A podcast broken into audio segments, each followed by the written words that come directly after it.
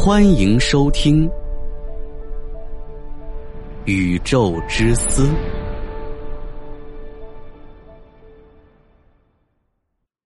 如果您觉得节目还可以的话，给主播个关注，那将是我最大的动力。谢谢。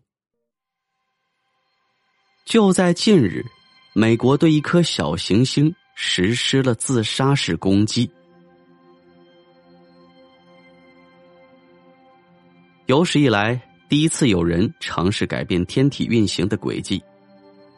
山不过来，我们就到山那里去；你不来撞我。我就去撞你。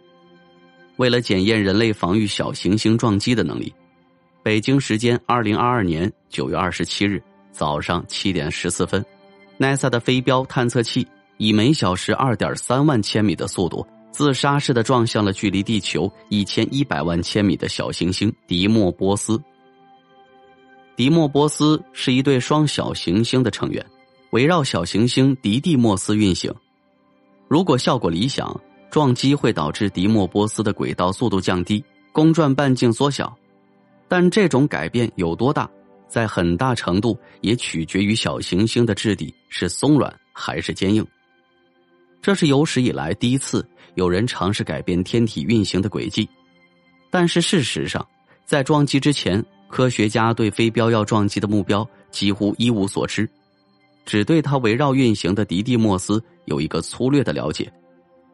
不了解的原因很简单，它太小了，科学家不知道它的形状，不知道它的构造，甚至都不知道它是一整块石头还是一堆松散的砾石。撞击的过程被飞镖搭载的唯一一台设备——天龙相机，以每秒一帧的速度记录下来，并实时传回了地球。而事实上，引导飞镖撞击的也正是天龙。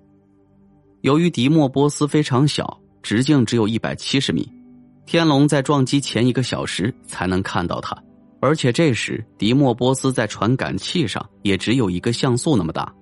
但随着飞镖持续传回照片，我们可以看到迪莫波斯越来越大，越来越清晰，直至能够看到其表面的大量细节。然后撞击发生，信号中断。飞镖还携带有一枚意大利制造的小卫星。小卫星已经在撞击前十一天离开飞镖母体，它会以旁观者的身份，在距离撞击点大约一千千米远的地方观测撞击的过程，并对小行星表面的新撞击坑进行近距离观察。由于科学家事先并不知道迪莫波斯的质地，撞击的结果究竟如何有待确认。迪莫波斯完全有可能像小行星贝努那样松软的像块蛋糕。将飞镖整个吞入腹中，也有可能它就是一整块坚硬的石头，将飞镖整个拍扁。在低重力环境中，撞击的效果很难凭我们在地球环境中的经验来判断。但根据最后的画面，迪莫波斯不太像是一整块巨石。根据对于小行星中较大的那个，也就是迪蒂莫斯的观测，天文学家相信。它大部分是硅质岩，这与贝努不同。贝努主要是密度较低的负碳物质组成。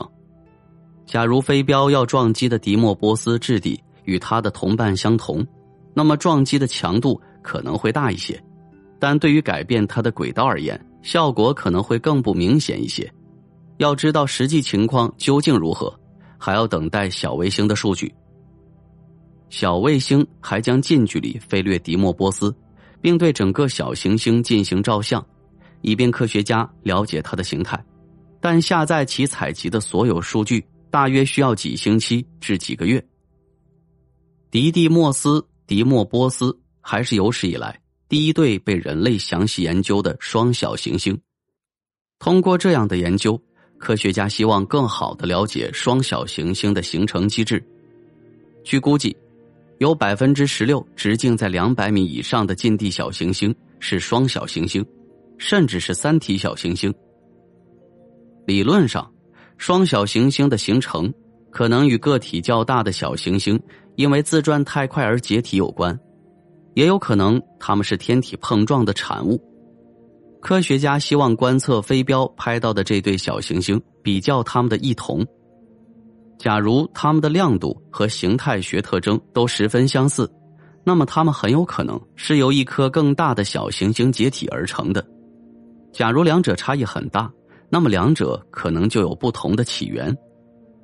因为小小行星个体的差异是极大的，所以要对它们做更多的了解。了解的越多，我们的地球防御计划才更有可能成功。医学界的朋友称这次试验为精准靶向治疗小行星撞击地球的临床前期研究，只能说描述的很准确。